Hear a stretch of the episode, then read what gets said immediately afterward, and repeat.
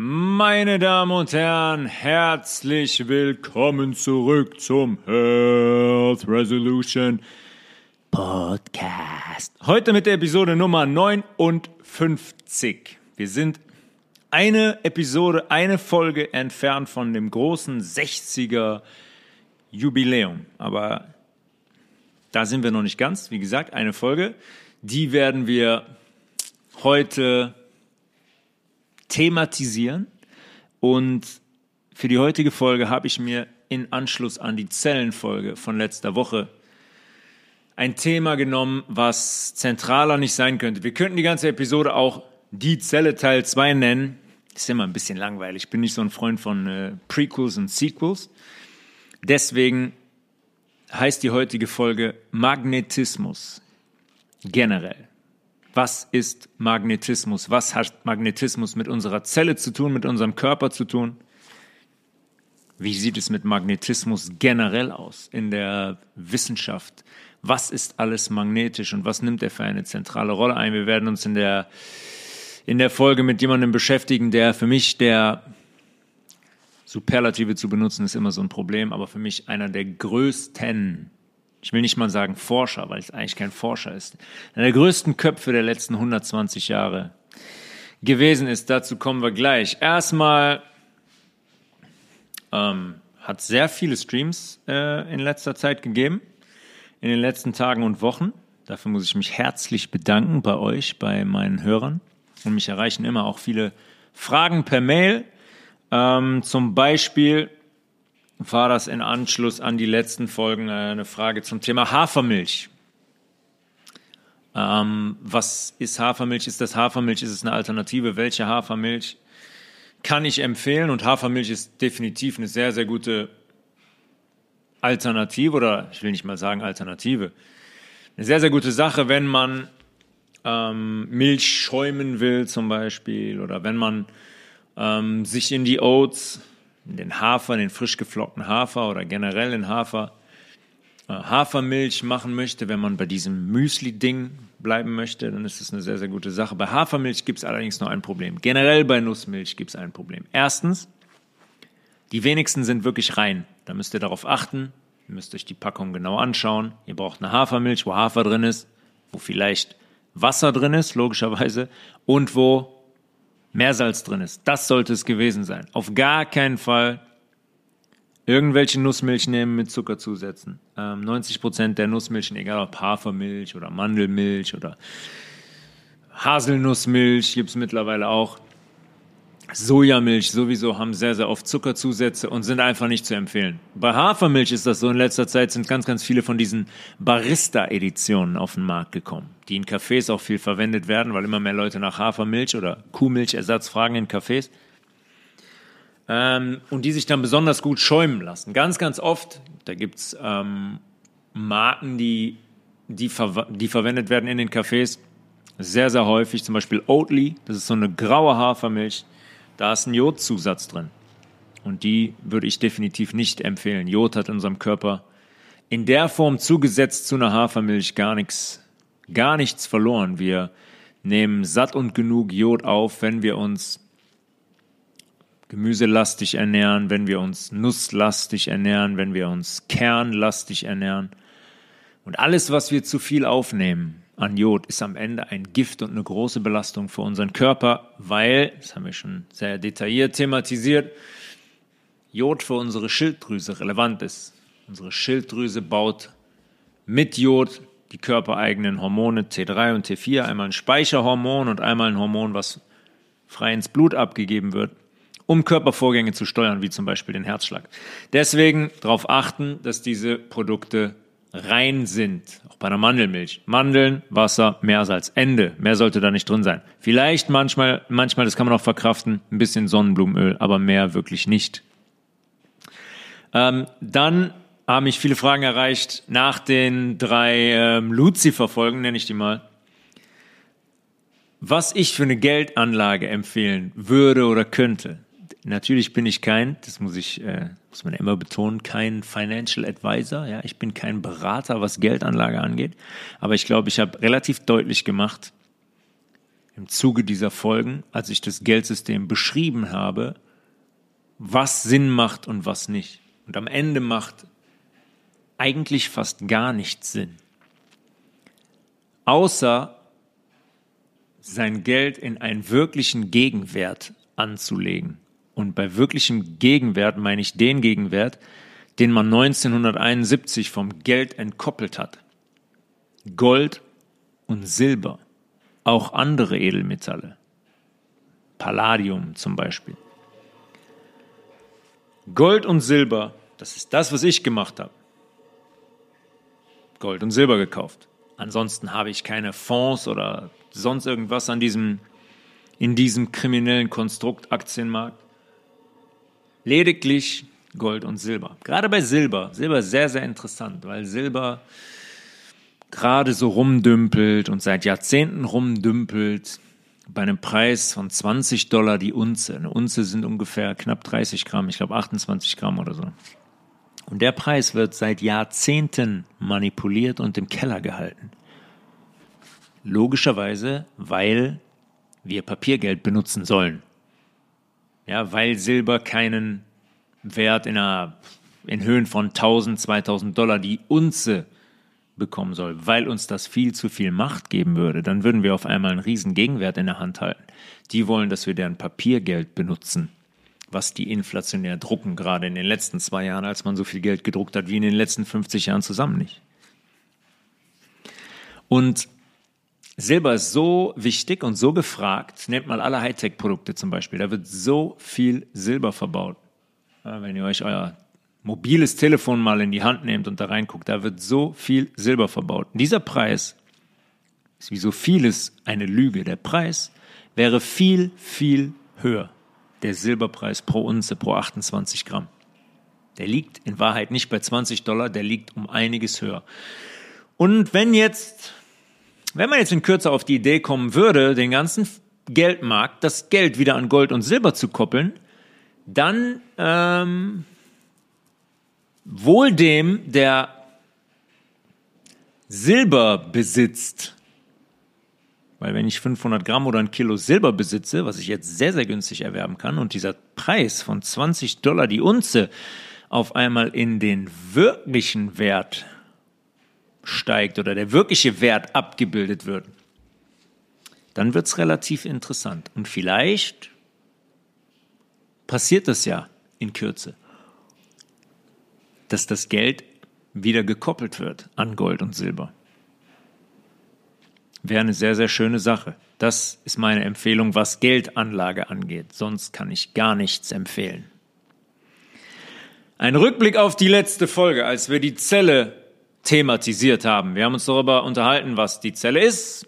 Wir haben ein paar Zellbestandteile näher beleuchtet. Wir haben darüber gesprochen, dass die Zelle in sich eigentlich ein abgeschlossenes System ist, aber Teil eines viel größeren Verbundes ist im Körper und dass sie separiert eigentlich nicht zu betrachten ist und separiert auch nicht existieren kann. Zellen sind abhängig von der Gesamtgesundheit des Körpers, das heißt von der Gesamtgesundheit aller anderen Zellen im Körper, wovon wir sehr, sehr viele haben. Man sagt ungefähr 37 Trillionen.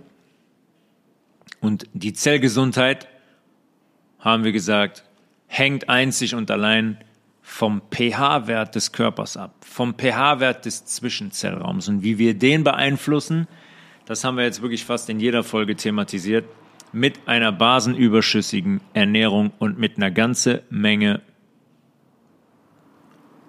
ähm, an Qualitätswasser, sage ich mal, an Quellwasser, an stillem Wasser. Grünzeugs, hochwertige Salze, kommen wir gleich noch drauf, wie wichtig Salze sind für unseren Körper und Wasser. Ich habe eben gesagt, die Folge trägt den Titel Magnetismus. Magnetismus. Was ist Magnetismus? Womit verbindet ihr Magnetismus, wenn ihr das Wort Magnetismus hört? Für mich war das früher so, wenn ich Magnetismus gehört habe, dann habe ich äh, einen Physikunterricht in der Schule gedacht. Da saßen wir an den Tischen, da hatten wir dieses grün-rote Ding in der Hand, den Magnet, super, dann lagen ein paar Nägel auf dem Tisch und dann hat der Magnet die auf magische Art und Weise diese Nägel angezogen. Trrr, hingen auf einmal alle Nägel an diesem Magnet. Oder zu Hause in der Küche, wenn man da Magneten hat. Dann kann man, wow, dann kann man hingehen und irgendwelche Einkaufszettel an den Kühlschrank pappen, weil der Kühlschrank aus einem leitfähigen, aus einem magnetischen Material besteht. Und dann hört es eigentlich schon auf bei den meisten Menschen. Wir wissen, das ist irgendwie ein physikalisches Phänomen, aber wir sind uns gar nicht bewusst darüber, was Magnetismus eigentlich ist. Warum funktioniert das? Warum ist das so, dass Nägel in Richtung Magnet fliegen, in Richtung des einen Pols des Magneten? Ist das in irgendeiner Weise relevant? Hat das irgendwas mit dem mit unserem restlichen Leben irgendwie zu tun oder ist es nur dazu da, dass wir im Physikunterricht sitzen und ein bisschen Spaß haben und sagen, wow, guck mal, die Nägel bleiben da kleben, die fallen gar nicht runter, kann ich auf den Kopf drehen, passiert nichts. Und am Ende ist die Frage, was hat Magnetismus mit uns, mit unserem Körper, mit unserer Zelle wirklich am Hut? Und wenn wir uns die Definition von Magnetismus mal anschauen, wenn wir ähm, die äh, unglaublich freie, wahrheitsgetreue Enzyklopädie, Online-Enzyklopädie, Wikipedia mal bemühen, dann steht da drin, der Magnetismus ist eine physikalische Erscheinung, die sich unter anderem als Kraftwirkung zwischen Magneten, magnetisierten bzw. magnetisierbaren Gegenständen und bewegten elektrischen Ladungen äußert. Da steht quasi das drin, was ich gerade gesagt habe. Ja, ist eine Kraftwirkung zwischen Magneten. Wenn jetzt hier, wenn ich ein Magnet kaufe, und ziehe ein paar Nägel an oder ich habe hier ein Magnet und da ein Magnet, dann stoßen die sich ab oder ziehen sich an, je nachdem, wie ich die Pole gegeneinander halte. Und dann heißt es am Ende noch, und bewegten elektrischen Ladungen äußert. Bewegte elektrische Ladungen. Das ist der Bereich, auf den wir uns heute fokussieren wollen und der sehr, sehr, der eigentlich das Zentralste ist dieser Definition. Das ist aber so definiert, als hätten wir gar nichts damit zu tun ist irgendein physikalisches Phänomen. Ob es jetzt existiert oder nicht, ist für uns nicht relevant. Das ist sehr wohl relevant ist für uns und für die komplette Existenz hier. Das werden wir heute besprechen. Vielleicht hat jemand von euch ein Induktionskochfeld. Ja, die gibt es ja seit ein paar Jahren. Ich weiß, ich glaube, die sind, weiß ich nicht, seit 20 Jahren vielleicht. Warum ist das so, dass Wasser auf einem Induktionskochfeld innerhalb von einer Minute kocht, bei schlechten anderthalb Minuten, zwei Minuten, und ich früher immer 15 Minuten an dem Ceranfeld stand und darauf gewartet hat, dass das Nudelwasser anfängt zu kochen. Warum ist das so? Wir nutzen das. Wir nutzen die Energie. Wir sind erstaunt, sagen, wow, schaut mal die Wissenschaft, schaut mal die Technik, was wir heute zur Verfügung haben. Wir können, die Hitze ist ja sofort da, das Wasser kocht innerhalb von einer Minute, ist ja sensationell. Wir nutzen Magnetismus, aber wir schauen, wir schauen einfach nicht hin. Wir sind einfach nur baff, die sagen, oh ja, Praktikabilität, super, geil. Ist das halt jetzt ein bisschen schnell, ist ja total praktisch, dass die Hitze sofort da ist. Aber wir schauen nicht hin und wir fragen nicht, warum ist das eigentlich so? Warum haben wir denn vorher ein Ceranfeld benutzt und benutzen jetzt ein Induktionskochfeld? Was heißt das eigentlich? Was heißt das eigentlich? Da entsteht ein Magnetfeld. Das ist magnetische Hitze, die da entsteht. Ich kann auch nicht jeden Kochtopf darauf stellen. Ich kann nur magnetisierbare Oberflächen benutzen. Ich kann keinen Plastikkochtopf darauf stellen, da wird keine Hitze entstehen weil der nicht angezogen wird und zwischen der Spule, die da unten drin ist, und dem Topf keine magnetische Energie entsteht.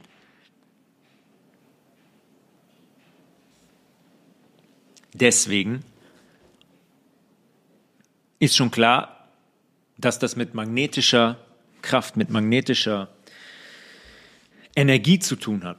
Und ein Magnetfeld entsteht ähm, einfacherweise eigentlich auch immer, wie das in der Definition eben benannt wurde, bei elektrischen Strömen zwischen bewegten elektrischen Ladungen.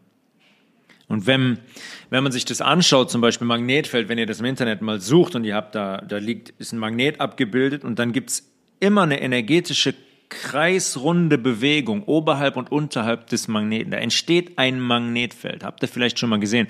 Sucht mal danach. Ich kann es hier leider nicht visualisieren, aber es ist immer oberhalb, unterhalb des Magneten. gibt es eine kreisrunde, ähm, eine halbkreisförmige Bewegung unterhalb und oberhalb des Magneten. Das ist dieses Magnetfeld, was entsteht. Negativ und positiv geladene Ionen gehen von einem Pol zum anderen und wieder in die andere Richtung. Und wenn wir über Magnetismus sprechen wollen und das analysieren wollen, müssen wir einen Menschen mit ins Kalkül ziehen, habe ich eben schon gesagt, der für mich vielleicht der größte Kopf war der letzten 120 Jahre und der sich genau mit diesem Thema sehr ausführlich beschäftigt hat. Und das ist Nikola Tesla. Nikola Tesla. Tesla, übrigens interessant, ne? Tesla haben einige von euch wahrscheinlich, würde ich sagen, jeder hat es schon mal gehört, wessen Firma heutzutage Tesla heißt. Zufall, dass die Firma Tesla heißt? Ich denke eher nicht. Nikola Tesla wurde, so sagt man, 1856 in Kroatien geboren, als eins von fünf Kindern. Und damals war das so, dass schon seine Mutter sehr affin war, was Forschen und Erfindungen angeht. Die hat wohl selber Dinge für die Küche gebaut und erfunden, um das Leben zu erleichtern. Und sein Vater hat eigentlich versucht, ihn in die Kirche zu bringen. Gott sei Dank, Gott sei Dank, im wahrsten Sinne des Wortes, Gott sei Dank hat das nicht funktioniert. Und dieser Mensch, Nikola Tesla, hat das gemacht, worüber wir jetzt gleich im Detail sprechen werden. Tesla hat eine deutsche Schule besucht. Die Realschule in Karlstadt hat er besucht. Der war auch an der Technikschule in Graz, an der Universität zu Prag hat er studiert. Und dann ist er von Prag aus nach Ungarn, nach Budapest gezogen und hat da beim Central Telephone Exchange gearbeitet erst einmal nach dem Studium. Was ist das? Wenn man früher telefoniert hat, zu dieser Zeit, als die Telefone gerade verfügbar waren und ihr jemanden, einen Freund anrufen wolltet, dann musste man über eine zentrale Vermittlung. Da ist der Call angekommen und dann ist jemand hingegangen, hat die Kabel gesteckt, kam Channel 18 und hat euch verbunden. Das ist ein Central Telephone Exchange. Wir haben darüber auch mal gesprochen im Zuge der elektromagnetischen Felder Folge, das ist damals in Toronto, in diesen äh, Telefon-Exchanges zu Zwischenfällen kamen, wo die Leute äh, Herzrhythmusstörungen bekommen haben, wo die Nasenbluten bekommen haben, weil die diesen elektromagnetischen Feldern sehr stark ausgesetzt waren. Zu der Zeit in Budapest, wir reden hier von, von dem Jahre 1884, hat sich Nikola Tesla mit, ähm, mit Induktionsmotoren beschäftigt. 1884. Gab allerdings kein Interesse, wollte keiner verfolgen, wollte keiner finanzieren, wollte keiner großflächig produzieren. Hat man abgeschmettert. Er hat da gemerkt, okay, ich renn hier vor Wände. Aber genau mit der Technologie, die wir heute nutzen, Induktionsfelder, hat der sich 1884 beschäftigt. Die Technologie war schon vor 140 Jahren verfügbar. Warum hat man die nicht genutzt? Warum hat man das um die 2000er, um die Jahrhundertwende herum als, eine unglaub, als einen unglaublichen Fortschritt angekündigt? 1884 hat dieser Mann sich damit beschäftigt. Tesla ist dann hingegangen und hat gesagt, Sevat, reicht mir, tschüss, ich gehe in die USA. In den USA gab es damals den absoluten King, den absoluten Boss, einen der größten Erfinder des 19. Jahrhunderts eigentlich, Thomas Edison. Wenn ihr heute eine Glühbirne kauft, dann steht manchmal noch drauf Edison Glühbirne. Der hat die Glühbirne erfunden. Der hat zum Beispiel, er hat ganz viele Dinge ähm, manifestiert und auf den Markt gebracht. Der hat zum Beispiel auch das Grammophon auf den Markt gebracht. Grammophon ist ein Vorläufer vom heutigen Plattenspieler. Keine Turntables, keine DJs, kein Hip-Hop, keine Disco ohne Thomas Edison.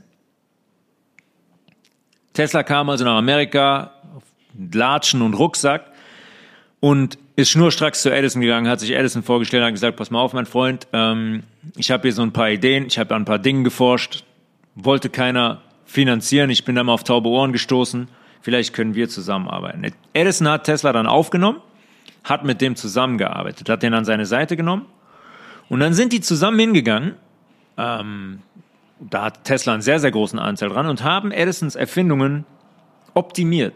Tesla ist hingegangen und hat gesagt, ja, aber hier können wir noch diesen, hier können wir noch das. Die haben zusammen, oder mehr oder weniger Nikola Tesla, Edisons Erfindungen optimiert. Und relativ schnell war klar, Tesla ist kein Lehrling oder kein Mitarbeiter von Edison. Tesla ist viel, viel mehr als das. Tesla ist eigentlich in gewisser Form eine Bedrohung für Thomas Edison. Und zwischen den beiden hat sich dann eine, eine wirkliche Fehde entwickelt. Weil Edison jemand war, der auf seine geschäftlichen Bezüge konzentriert war. Der war komplett im Außen, der wollte Cash Money, der wollte Geld verdienen mit seinen, ist ihm nicht übel zu nehmen in dem System, aber er wollte Geld verdienen, er wollte Patente verkaufen, großflächig produzieren lassen. Der Mann wollte Profit machen. Ein Kapitalist. Tesla allerdings hatte andere Dinge im Kopf. Tesla war mehr der Sache verschrieben. Der war ein passionierter Wissenschaftler. Der wollte wirklich Dinge erfinden. Der wollte den Menschen das Leben erleichtern. Der war, der war einfach, der war einfach ein passionierter, heller Kopf, wie es die nur sehr, sehr selten gibt. Thomas Edison hatte ein paar Jahre zuvor, bevor Tesla kam, den Gleichstrom erfunden. Gleichstrom bedeutet gleichbleibender Strom in eine einzige Richtung. Tesla war allerdings der Überzeugung, dass seine Erfindung, der Wechselstrom, die bei weitem ergonomischere war und auch die Variante war, die viel besser dazu in der Lage ist, große Mengen an Strom über viel, viel größere Distanzen zu transportieren. Wir reden hier von Ende 19. Jahrhundert. Da hat es gerade damit angefangen, dass man Stromleitungen hatte. Ne? Könnt euch mal Bilder anschauen. Da sind überall hingen dann so Schlangen ganz tief in den Städten, wo man Strom durchgejagt hat und so weiter. Ähm, da fing das gerade an, dass man Strom in Häuser transportiert hat, dass man Steckdosen benutzen konnte, dass man diese Energie in gewisser Form alltagstauglich gemacht hat. Wechselstrom heißt, im Gegensatz zu Gleichstrom, dass der Strom regelmäßig seine Polung ändert. Das heißt, die Elektronen, die kleinen äh, geladenen oder positiv oder negativ geladenen Teilchen, ändern die Flussrichtung. Müssen wir jetzt nicht drauf eingehen. Physikalisch wird relativ, äh, da sind wir wieder in der Schule, wird relativ langweilig. Man sollte nur behalten, dass Tesla Wechselstrom favorisiert hat und Edison gesagt hat, naja, Gleichstrom, kein Problem, können wir hier weiter mit arbeiten, können wir dann mit der Zeit über hunderte Kilometer transportieren in großen Mengen und so weiter. Da ist wirklich ein Krieg zwischen den beiden ausgebrochen. 1800, Richtung 1893, der War of Currents, der Krieg der Strömungen quasi, der Krieg des Stroms. Und ähm, auf der, da gab es 1893, da gab es in der Chicago die, in Chicago die ähm, World Exposition, die Weltausstellung. Und das war so der Zeitpunkt, auf den alles zulief. Edison hat gesagt, pff, kein Thema. Ich erleuchte die 190 Hektar von dem Gelände komplett mit Gleichstrom.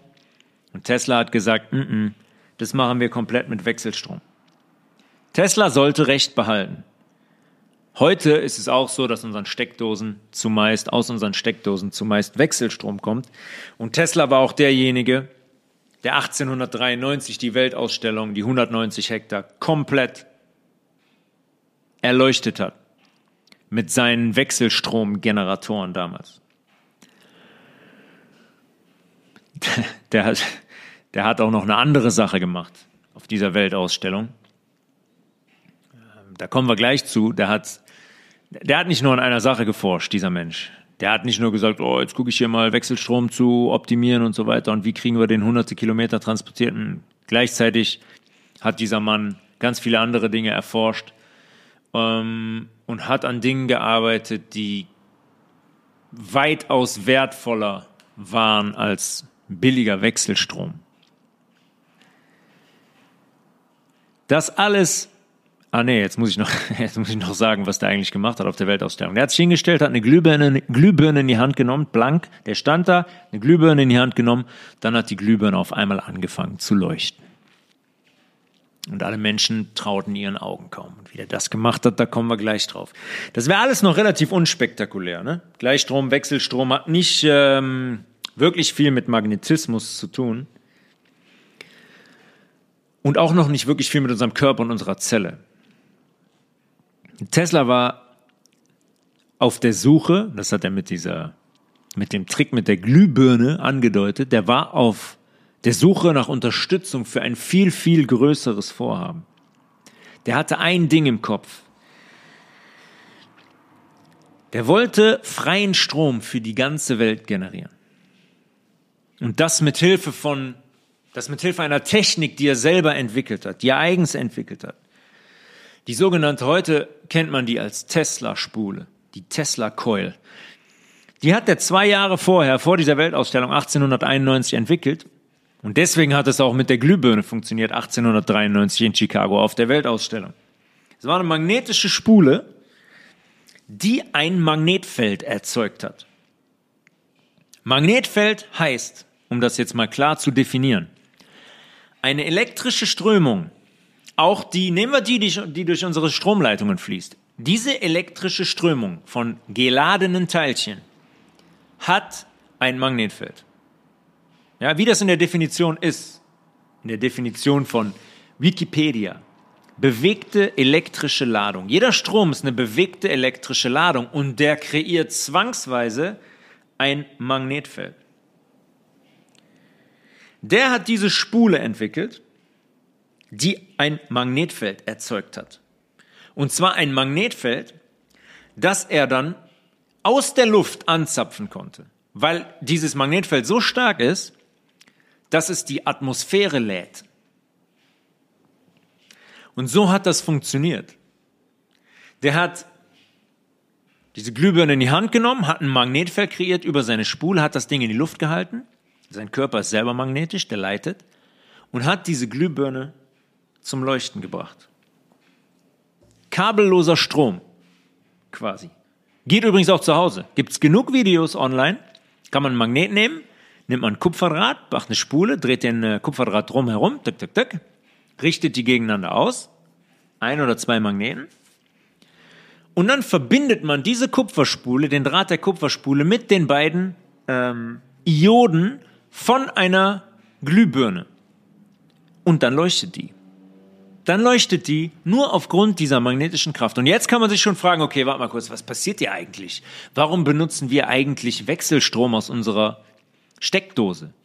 Wenn diese Technologie schon 1891 durch Tesla auf die Platte gehoben wurde, warum ist es so, dass wir 2022 immer noch den Stecker in die Steckdose stecken? Diese Erfindung von Tesla war, könnt ihr euch sehr gut vorstellen, eine so große Bedrohung für dieses bestehende System, das konnte man nicht dulden. Was der da gezeigt hat, hat den Leuten vor Augen geführt, dass es irgendwie möglich ist, Strom zu generieren, nur indem man die Atmosphäre magnetisch auflädt. Was ist also 1895 passiert, zwei Jahre nach der Weltausstellung? Komplett zufällig ist Teslas Produktionsstätte und Forschungsstätte mit all seiner Gerätschaft in Chicago komplett niedergebrannt. Mit dem Feuer natürlich sämtliche Maschinen und auch Dokumente. Und jetzt sieht man, was für ein Typ Tesla war. Der hat nicht lange gezögert. Innerhalb von sechs Stunden nach diesem Feuer hat er die ersten Designs und Pläne fertig gehabt für seinen neuen Oszillator. Ein Oszillator ist so ein Gerät, wo man Strom mit erzeugt. Der hatte gar keine, der hatte gar keine, der hatte so, der, der war so kurz davor, so was Bahnbrechendes zu, zu erfinden, umzusetzen, der hatte gar keine Zeit, sich von diesen Trotteln aus der Bahn werfen zu lassen. Sechs Stunden später hat er die Pläne und das Design fertig gehabt. Und natürlich war die Angst riesengroß vor diesem Typ. Aber die waren dazu einfach nicht in der Lage. Der Tesla war zu entschlossen und der war auch resistent in gewisser Art und Weise. Ähm, als er 1800 82, 10, 10, 11 Jahre vorher, beziehungsweise neun Jahre bevor er die Spule erfunden hat, war er noch mit seiner Wechselstrom Idee befasst und so besessen davon, dass er einen kom kompletten Nervenzusammenbruch erlitten hat. Und damals die Ärzte gesagt haben, dass er eigentlich dem Tode geweiht ist, dass er das nicht überleben wird. Natürlich hat Tesla das überlebt. Der hat sich, der hat sich erholt davon und hat weitergemacht.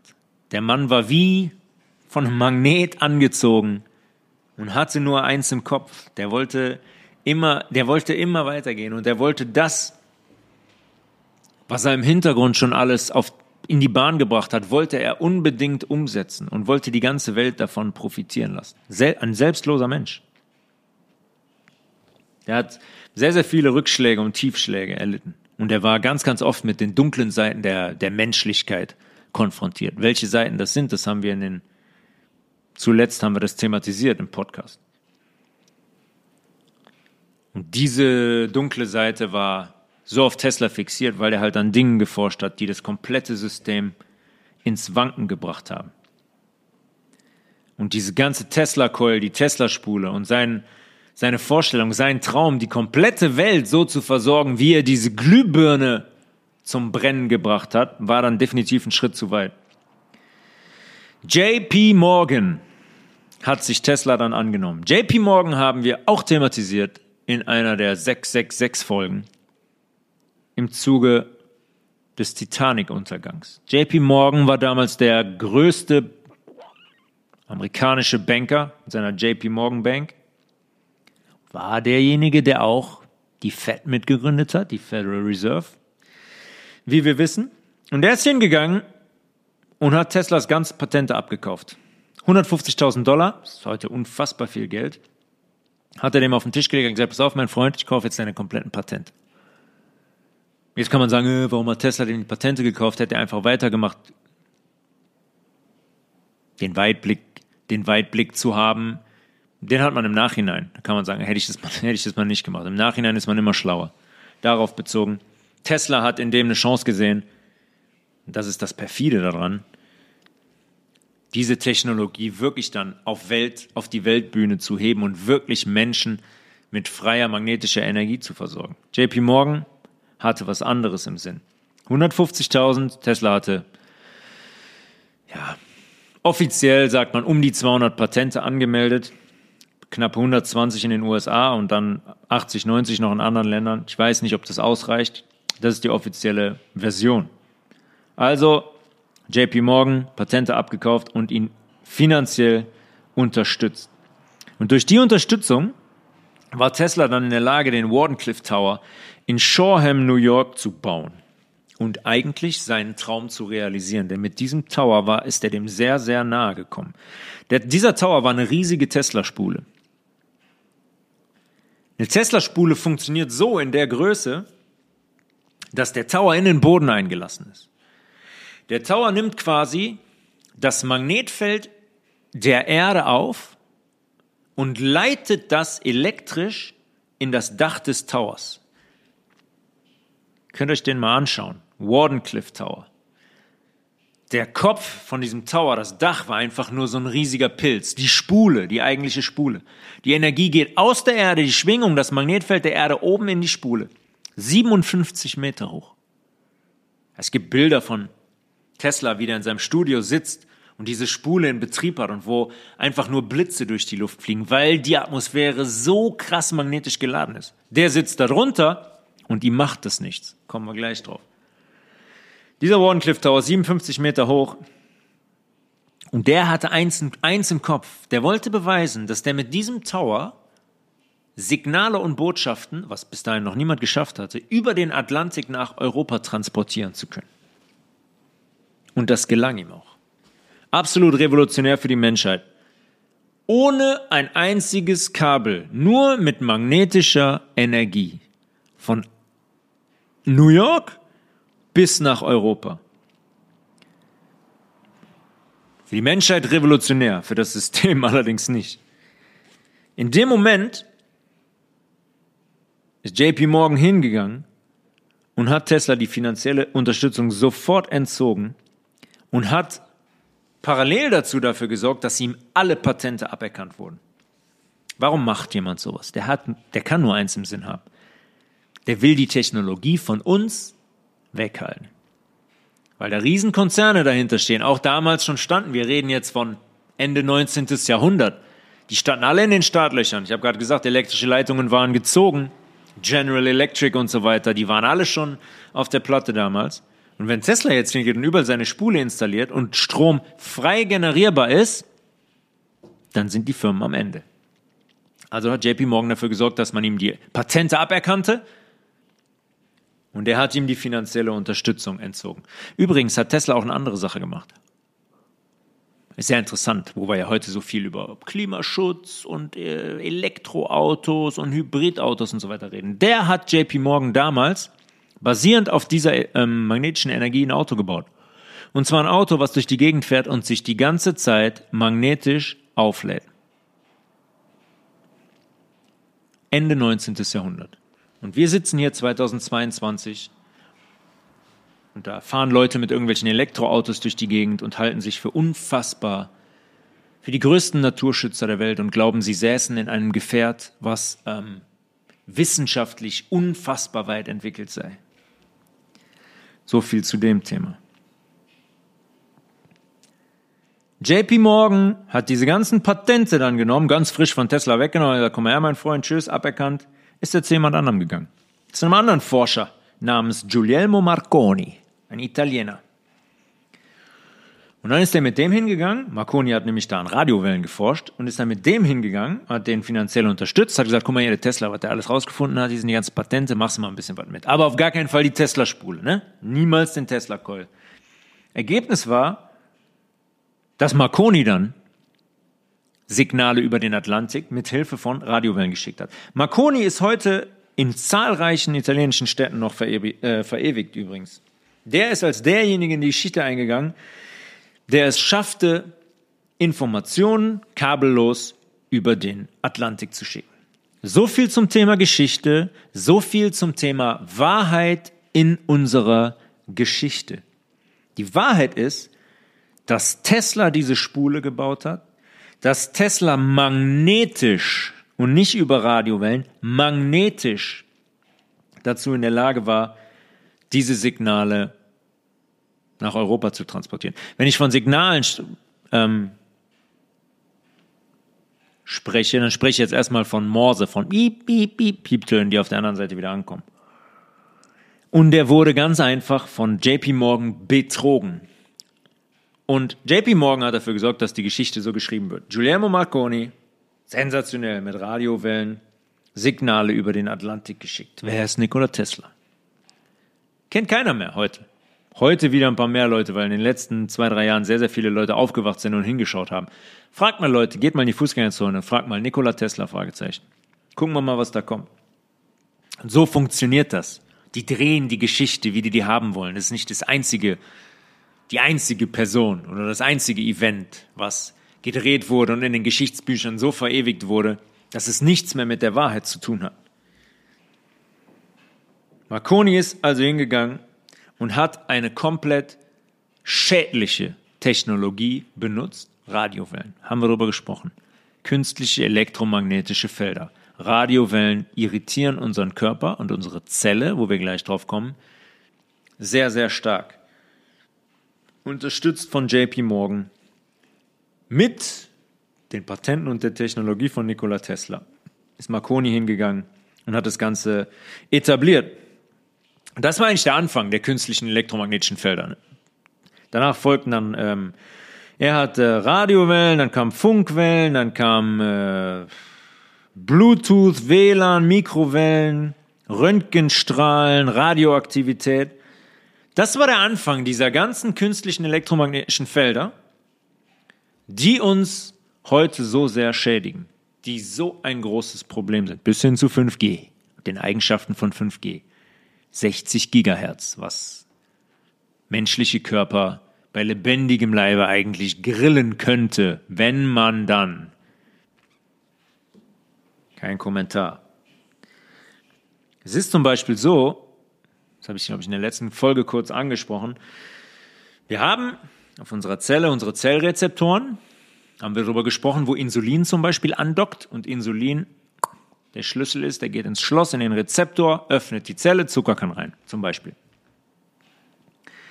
Wenn wir jetzt elektromagnetischen Feldern ausgesetzt sind, wie zum Beispiel WLAN oder Bluetooth heutzutage, die um einiges stärker sind als Radiowellen oder Funkwellen, die Marconi damals benutzt hat, werden diese Rezeptoren geschädigt, die werden verkrüppelt. Weswegen kein Insulin mehr andocken kann, zack, bin ich Diabetiker. Wenn Tesla die Möglichkeit bekommen hätte, diese Technologie großflächig auszubauen und anzuwenden, dann wären die letzten 100 Jahre ein bisschen anders verlaufen. Und dann würde heute auch niemand mehr sprechen über irgendwelche Gaslecks oder Erdöl- und Strompreise, weil Energie, und das ist das, was Tesla gezeigt hat, frei verfügbar ist. Frei verfügbar.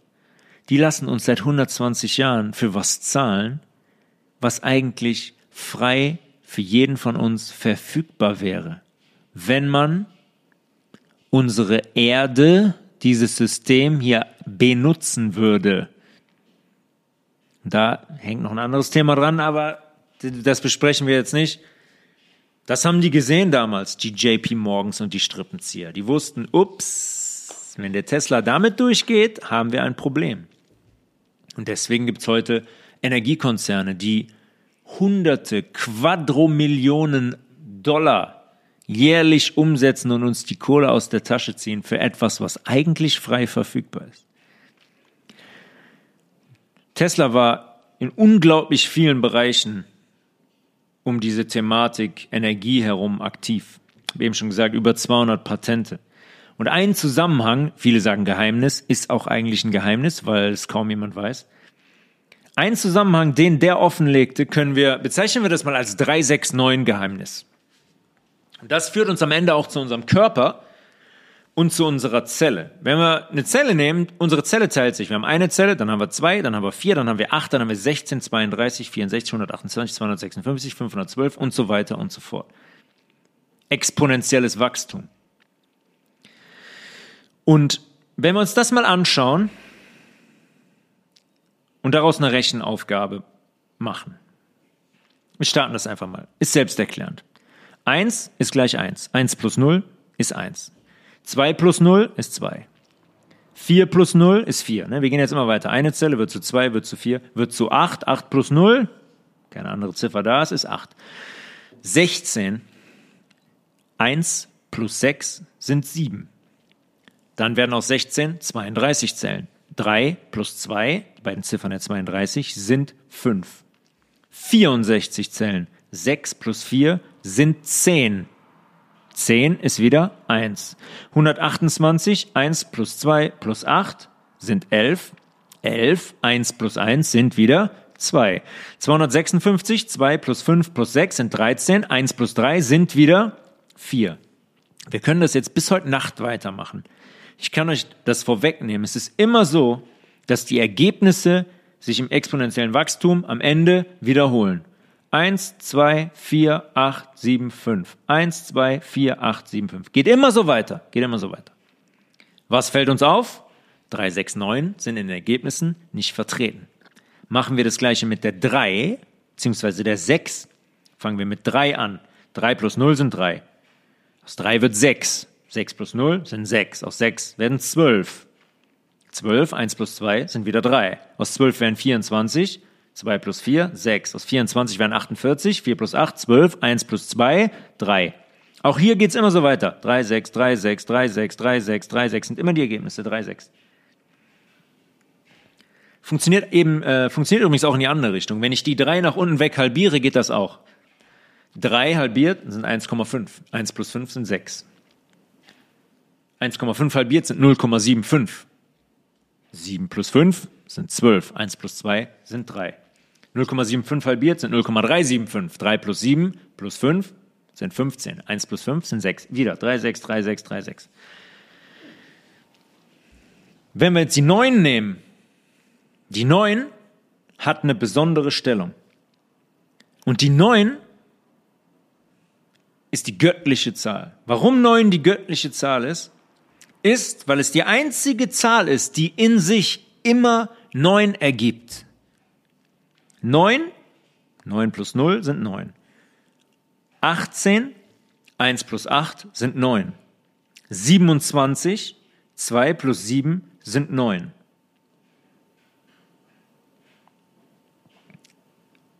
Siebenundzwanzig. Was für ein Quatsch. 36.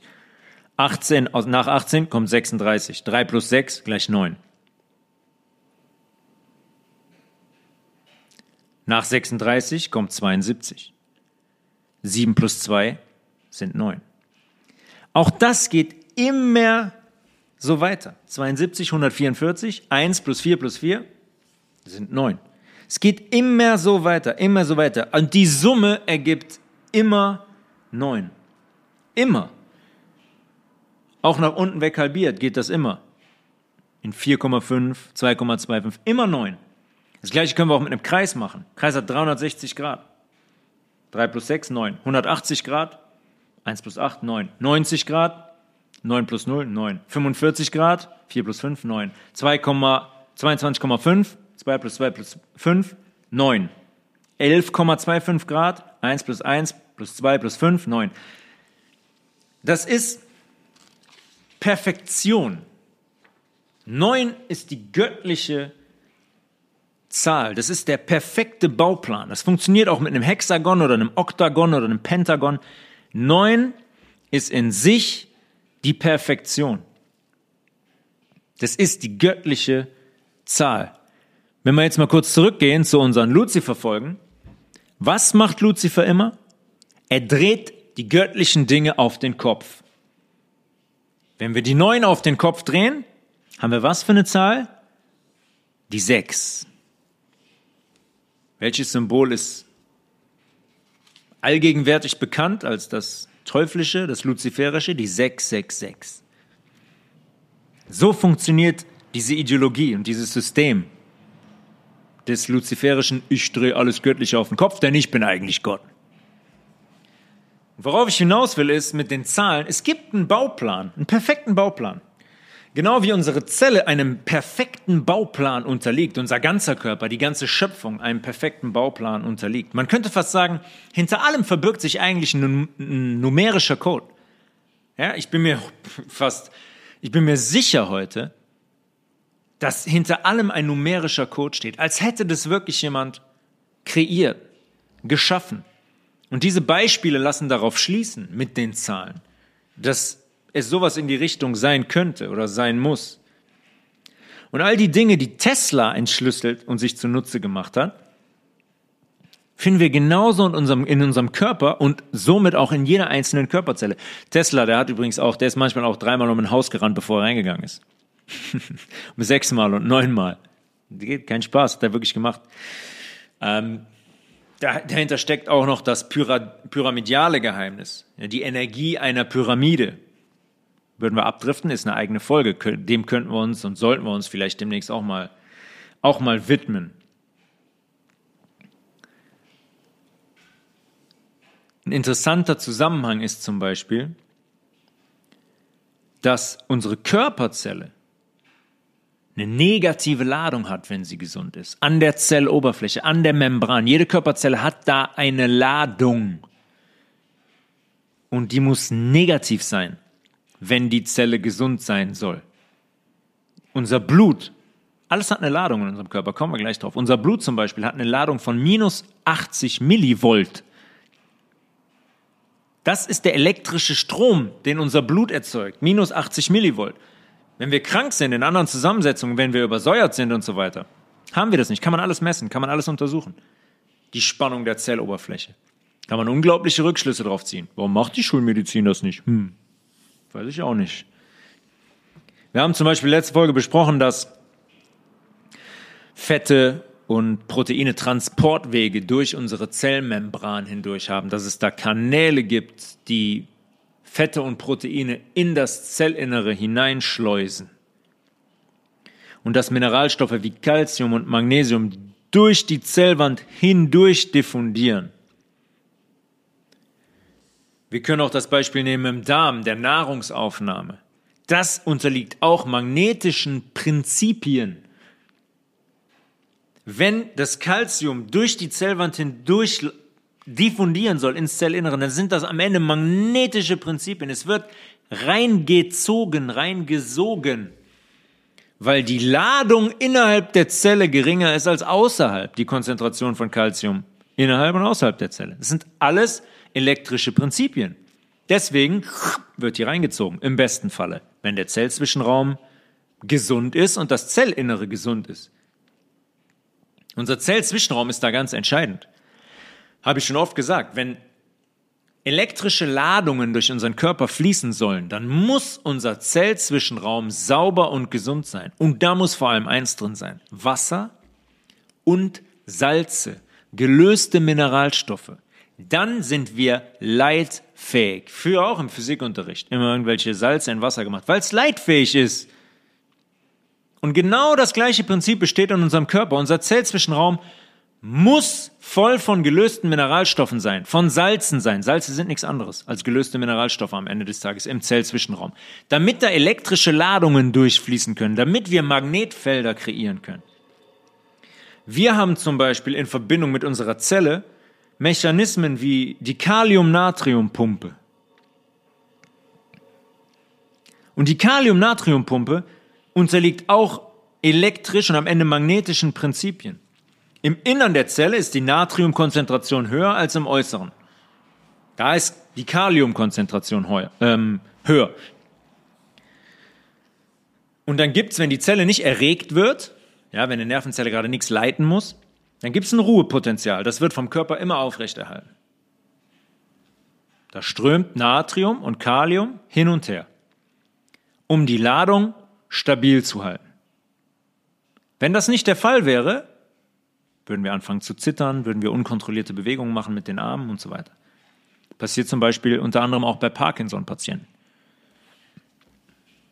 Da macht das Nervensystem unkontrollierbare elektrische Ströme am Ende, die der Körper nicht mehr kontrollieren kann. Dann fangen diese Menschen an zu zittern. Hat mit Neurotransmittern zu tun. Ähm, besprechen wir jetzt nicht, aber das ist das Prinzip. Da kann dieser, dieses Ruhepotenzial nicht mehr aufrechterhalten werden. Und dann gibt es die ganze Zeit elektrische Ströme, die es eigentlich nicht geben sollte. Und dann fängt der Mensch an zu zittern. Die Pumpe, diese Kalium- oder Natrium-Kalium-Pumpe, ist zum Beispiel auch sehr relevant für unser Herz. Das ist der Grund, warum unser Herz schlagen kann am Ende. Wenn unser Nervensystem unser Herz ansteuert, unserem Herzmuskel sagt, was es ja sekündlich macht, spann dich bitte an. Zieh Blut in deine Kammern, entspann dich, wirf die in unseren Körper, in unsere Aorta aus, dann passiert im Hintergrund genau das. Positiv geladene Natriumteilchen gehen aus der Zelle raus und negativ geladene Kaliumteilchen werden in die Zelle gebracht. Warum? Hat nur einen Grund. Um die Spannung zu verschieben. Ich ändere die Spannung außerhalb und innerhalb der Zelle. Eine automatische Erzeugung eines Magnetfeldes. Und das ist Energie. Das ist das, was unser Herz zum Schlagen bringt. Passiert nicht einfach so, weil das Nervensystem sagt, Herz, schlag mal, schlag mal. Da gibt's Abläufe dahinter. Da gibt's eine Wahrheit dahinter. Ich sage es so oft, es gibt immer eine Wahrheit. Und das ist die Wahrheit dahinter. Elektrische Ströme, Magnetfelder, die unser Herz zum Schlagen bringen.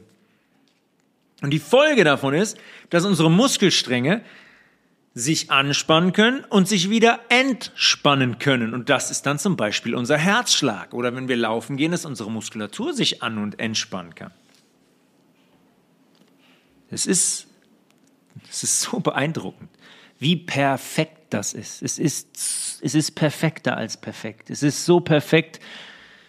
Ja, wie gesagt, dass ich sage, dass, äh, da muss es einen Architekten dahinter geben. Es kann eigentlich nicht anders sein. Was macht die Schulmedizin jetzt mit der Natrium-Kalium-Pumpe? Oh, mega. Geil. Da greifen wir einfach mal ein. Das ist eine super Stelle, wo wir ansetzen können, wo wir Medikamente erschaffen können, kreieren können und den Leuten unterjubeln können.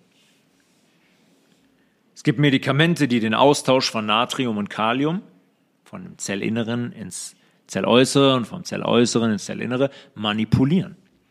Was passiert, wenn ich das manipuliere? Korrekt. Ich manipuliere zum Beispiel die Erregbarkeit vom Herzen. Ich kann hingehen und ein Medikament erschaffen, was zum Beispiel die ganze Zeit eine Spannung kreiert in der Zelle, was das Herz erregbarer macht. Oder was die Erregbarkeit herabsenkt, je nachdem, ob ich mehr Kalium in die Zelle bringe oder mehr Kalium aus der Zelle raushole. Ja, dann haben wir äh, Patienten, wo zum Beispiel die eine Herzschwäche haben, die natürlich, wie wir wissen, nicht vom Himmel fällt, brauchen wir jetzt nicht wieder thematisieren, dass es kein Zufall ist, dass man das nicht einatmet und dass es auch nicht genetisch vererbt wird. Wenn es Menschen sind, die eine Herzschwäche haben, dann greife ich in diese Pumpe ein und auf einmal wird das Herz krasser erregt. Und dann feiern sie sich, sagen, oh, guck mal hier, wir sind so toll, wir sind so wissenschaftlich. Das ist so ein absurder Eingriff in einen absolut, wie ich eben gesagt habe, perfekt abgestimmten Ablauf. Perfekt abgestimmt. Und das Problem dabei ist, wenn ich so eine Medikation verabreiche, wir haben überall Zellen im Körper und überall eine Natrium-Kalium-Pumpe. Die setzen ja nicht nur am Herzen an. Unser komplettes, unsere kompletten elektrischen Ströme sind auf den Kopf gestellt. Unser komplettes Magnetfeld ist auf den Kopf gestellt. Am Ende des Tages, wenn ich diese Medikamente nehme, was ja vollkommen logisch ist, weil alle Natrium-Kalium-Pumpen im gesamten Körper manipuliert werden. Was ist die Folge? Kettenreaktion ich diese Medikamente nehme, entstehen an anderer Stelle wieder andere Probleme. Was passiert? Wir haben wieder Medikamente für dich, wir haben für alles eine Lösung. Wir erschaffen jedes Problem selbst und wir haben für alles eine Lösung. Vertraut uns, wir sind Ärzte.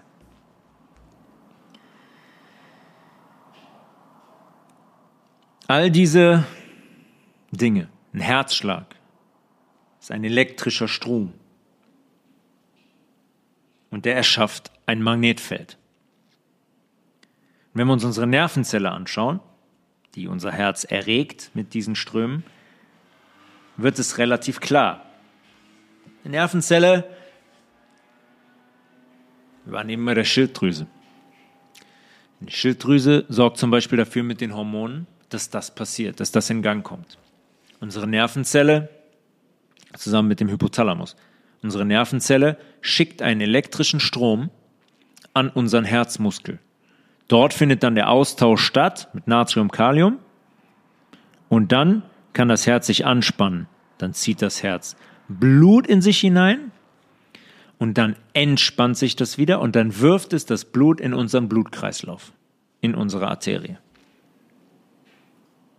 So ist der Ablauf. Und unser komplettes Nervensystem ist so ein verrücktes Konstrukt. Wir haben so viele elektrische Flüsse in jeder Sekunde in unserem ganzen Körper. In unserem Hirn, wenn da, wo unsere, unsere Stammnerven zum Beispiel entspringen, die zwölf Stammnerven, die zwölf Apostel, habe ich auch schon oft gesagt. Das ist so ein dichtes Konstrukt, dann laufen die über unser Rückenmark, über unseren Spinalkanal, werden die quasi in diesem Rohr gesammelt und treten an verschiedenen Stellen aus, die Nerven. Dann gehen die zu ihren Bestimmungsorten, an die Lunge, an die Niere, ans Herz, an die Leber, in den Muskel in unserer Fußsohle zum Beispiel. Und dann werden über diese Nerven elektrische Impulse übertragen. Elektrische Ströme finden statt. Wir haben zum Beispiel auch darüber gesprochen, dass Nerven, dass es zwei verschiedene Nerventypen gibt. Der eine hat eine Ummantelung und der andere hat keine Ummantelung. Der Nerv mit der Ummantelung hat eine Ummantelung, Einkerbung, Ummantelung, Einkerbung, Ummantelung, Einkerbung. Da springt der Reiz, die elektrische Ladung, diese Einkerbungen entlang. Mit einer Geschwindigkeit von 70 Metern die Sekunde. Und an diesen Strängen entsteht ein relativ starkes Magnetfeld. Und das kann man messen. Witzigerweise wird diese Einheit dann auch Pico-Tesla genannt. Dann sagen, ja, aber es ist so gering, das Magnetfeld der Erde ist so millionenfach größer. Ja, ach nee. Klar, ein Körper, der 1,80 Meter ist, mit nervalen Geflecht, hat einen geringeren elektrischen Strom, ein geringeres Magnetfeld als die komplette Erde. Wow, was für eine Überraschung. Fakt ist, elektrische Ströme sind da und wir kreieren diese Magnetfelder. Jede Zelle und der Gesamtkörper. Oder sagen wir mal, jedes, jede Zelle, jedes Gewebe, jedes Organ, der Gesamtkörper besitzen ihr eigenes geschlossenes Magnetfeld. Und die haben ihre eigene Frequenz. Unser Hirn zum Beispiel, wo ich gerade von den Nerven gesprochen habe, wo die in unserem Hirn entspringen, hat eine Frequenz von 20 Hertz.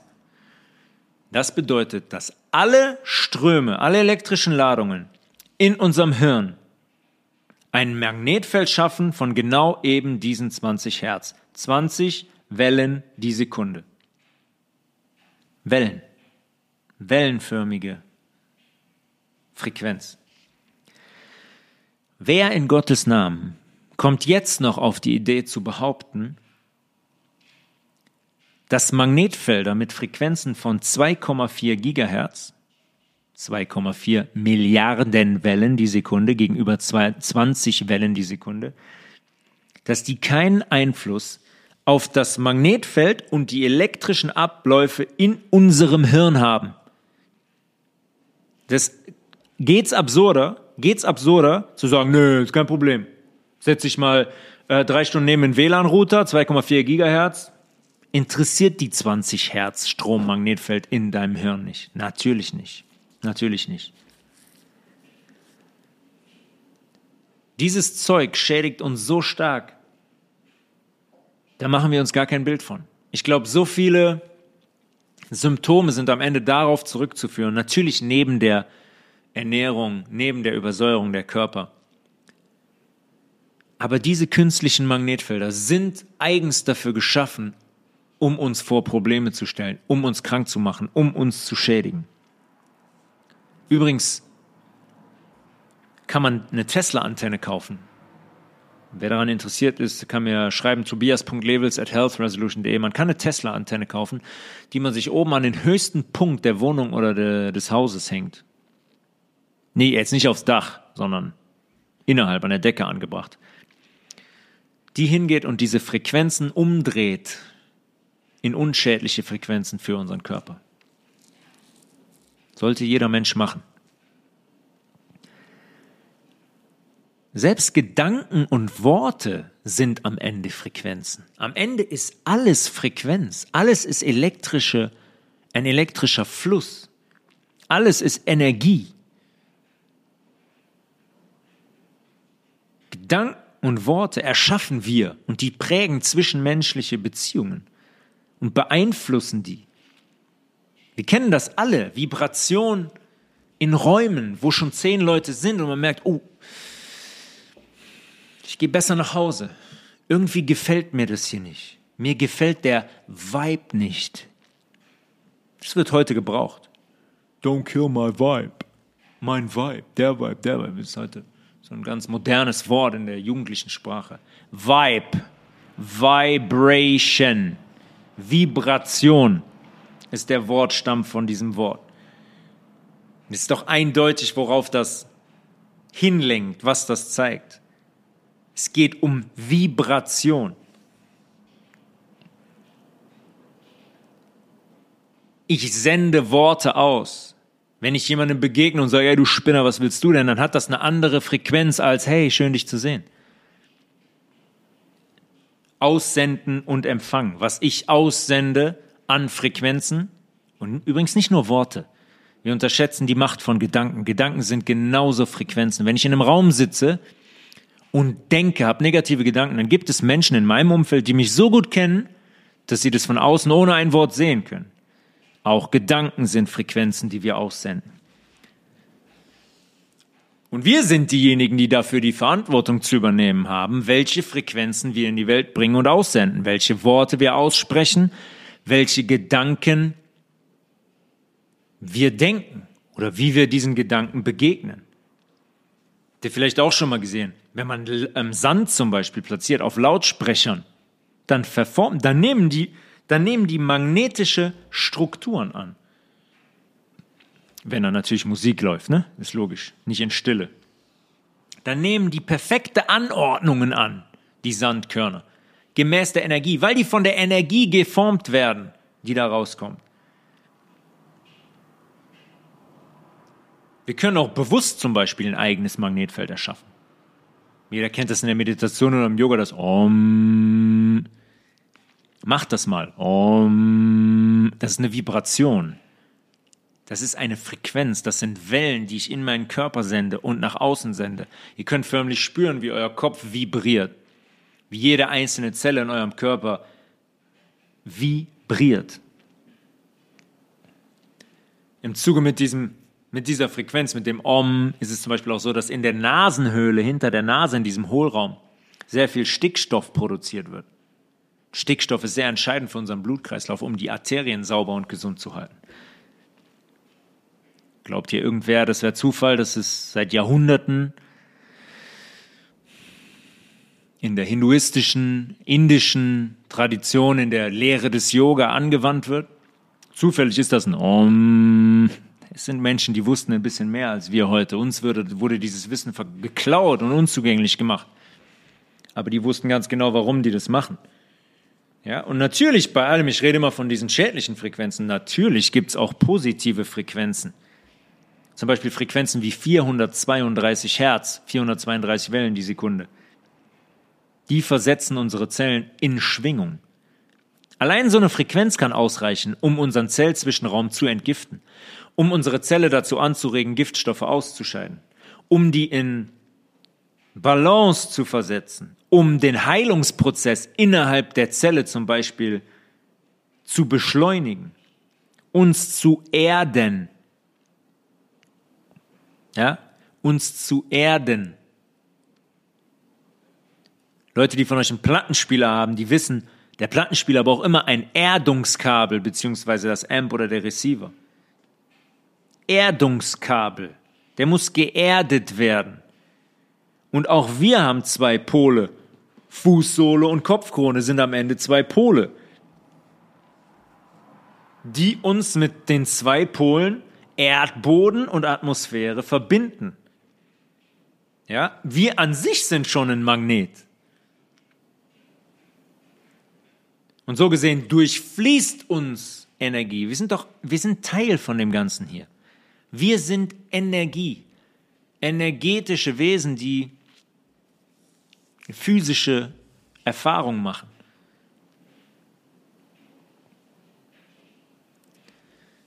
Wer von euch zum Beispiel geht regelmäßig barfuß? Geht ihr barfuß zu Hause? Ich meine nicht mit Socken, ich meine barfuß.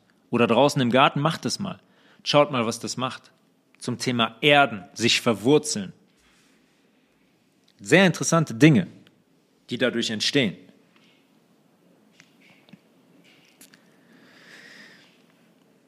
Wir sind elektrische Wesen. Ja, durch uns fließt ein elektrischer Strom nach dem anderen.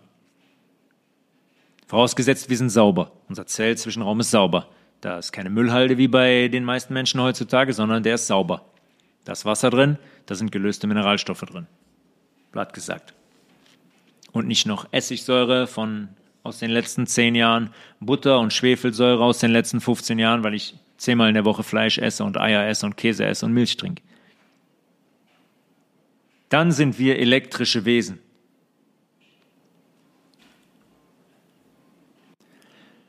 Und wir laufen nicht auf Zucker als Brennstoff, sondern wir laufen auf Salz und Wasser und Chlorophyll und Fetten als Brennstoff, weil wir elektrische magnetische Wesen sind. Wenn wir im pH-Wert sauber sind, wenn unser Zellzwischenraum bei 8,4 ist, dann ist der perfekte Zustand gegeben. In den verunreinigten, übersäuerten Menschen kann der Energiefluss und kann der Magnetismus nicht so entstehen, wie der eigentlich entstehen könnte. Und es ist ja vollkommen klar, dass wenn das nicht der Fall ist, dass das eine große Behinderung ist für uns. Dass wir die Klarheit nicht haben, dass wir die Energie nicht haben, dass unsere, dass wir nicht widerstandsfähig sind. Dass wir Zusammenhänge nicht klar sehen, wenn wir vermüllt sind, wenn wir verdreckt sind. Weil unsere Energie allein im nervalen System gar nicht so fließen kann, wie die normalerweise fließen könnte oder würde. Und am Ende ist die große Tesla-Spule, die Nikola Tesla erfunden hat, es nichts anderes als das, was in unserem Körper und um ihn herum passiert. Wenn wir das ist wie immer, wenn wir das verstehen wollen, müssen wir uns einfach nur die kleine Einheit anschauen und wir bekommen die Antwort. In unserem Körper, in unserer Zelle. Jede einzelne Zelle hängt sekündlich von Elektrizität und Magnetfeldern ab. Ja, wenn wir Proteine oder Mineralstoffe aufnehmen wollen, wenn wir Hormone aus unserer Zelle hinausbringen wollen, an eine andere Stelle in unseren Körper, dann sind wir davon abhängig, von elektrischen Strömen und von Magnetfeldern. Und dazu müssen wir sauber sein. Wasser, Chlorophyll, Fette, Omega-3, Hanföl, Leinöl, Salze, Himalaya-Salz, Ursalz, hochwertige Salze und nicht wie die Schulmedizin sagt, ah, wir essen heute zu viel Salz. Ja, wir essen zu viel Salz, was kein Salz ist, Kochsalz und Jodsalz. Hochwertige Salze sind nichts anderes als gebundene Mineralstoffe, die in unserem Zwischenzellraum landen und die elektrische Ströme da durchjagen wie verrückt.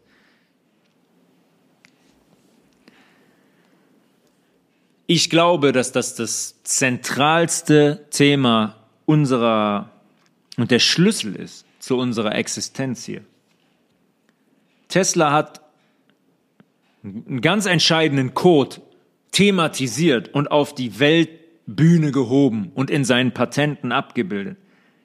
Der hat quasi die Abläufe in unserem Körper im Kleinen auf eine große Ebene gehoben und hat gesagt, pass auf, ich baue hier so eine Spule hin und die ganze Welt wird meinen gesunden, nicht schädlichen, magnetischen Strom nutzen. Am Ende ist das ganze Reich, in dem wir hier leben, gründet auf, auf dieser endlosen Energie. Die ist immer da und frei verfügbar. Immer.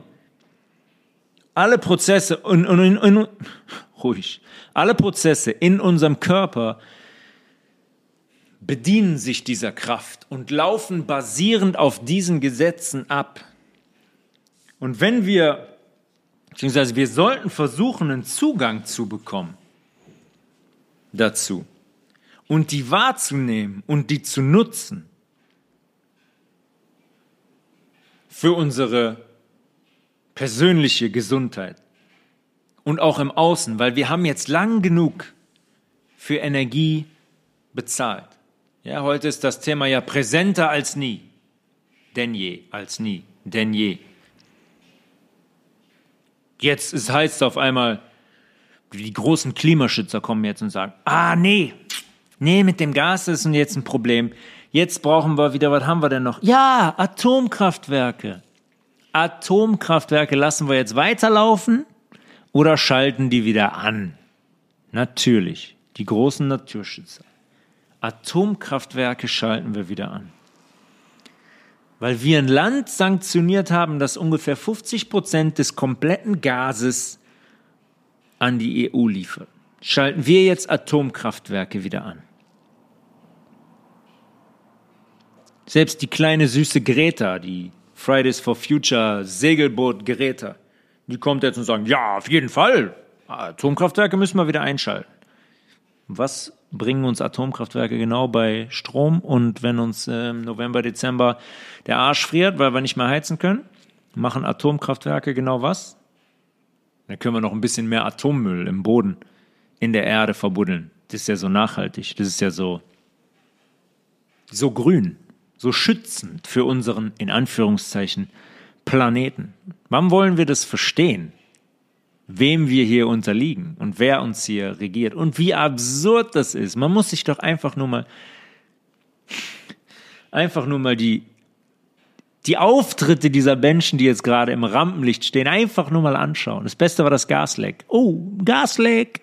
Ja, Gasleck, gab keinen Alarm, hat man ganz spät bemerkt. Man hat auch nicht großräumig sofort ähm, die Gewässer abgesperrt und äh, nach demjenigen gesucht, der es war, der Taucher, der einfach mal gesagt hat, ich schraube jetzt mal an, dem, an der Gaspipeline rum. Dann gab es so drei Bilder, wo das Meer ein bisschen aussah wie eine Badewanne, die sprudelt, wo angeblich sieht dann so aus, wenn Gas austritt. Es gab nur ein Bild. Drei Tage und dann war das auf einmal kein Thema mehr. Hm? Will ich jetzt nicht, will jetzt nicht wieder zu weit drauf eingehen. Ähm, ein Thema, das sensationell an Magnetismus und Nikola Tesla anschließt, ist unsere Erde und die Form unserer Erde. Weil das Ganze für Tesla nur funktionierte und auch heute noch funktionieren würde, weil die Erde nicht das ist, was die NASA uns erzählt. Denn das, was Tesla gemacht hat, funktioniert logischerweise nur, wenn unsere Atmosphäre magnetisch ist, aufladbar ist. Und das funktioniert eigentlich nur in einem System. Das ist nicht das System, von dem man uns seit Galileo erzählt. Also, stay tuned. Die Zeit ist reif. In einer der nächsten Folgen werden wir uns über dieses Thema unterhalten. Die Form unserer Erde. Bis dahin, ähm, wer Fragen hat, tobias.levels at healthresolution.de. Wer mit mir zusammenarbeiten möchte, wer mehr auch über die Umsetzung äh, und die Praxis eines veganen, vollwertigen Lebensstils erfahren möchte, dazulernen möchte, kann sich jederzeit sehr, sehr gerne melden. Ansonsten hören wir uns zur, zur nächsten Folge. Das Thema wird wie immer zeitnah bekannt gegeben. Ich habe es gerade schon angedeutet und ich glaube, das könnte das nächste Thema sein. Bis dahin wünsche ich euch alles Gute und stay tuned. Wir hören uns. Peace.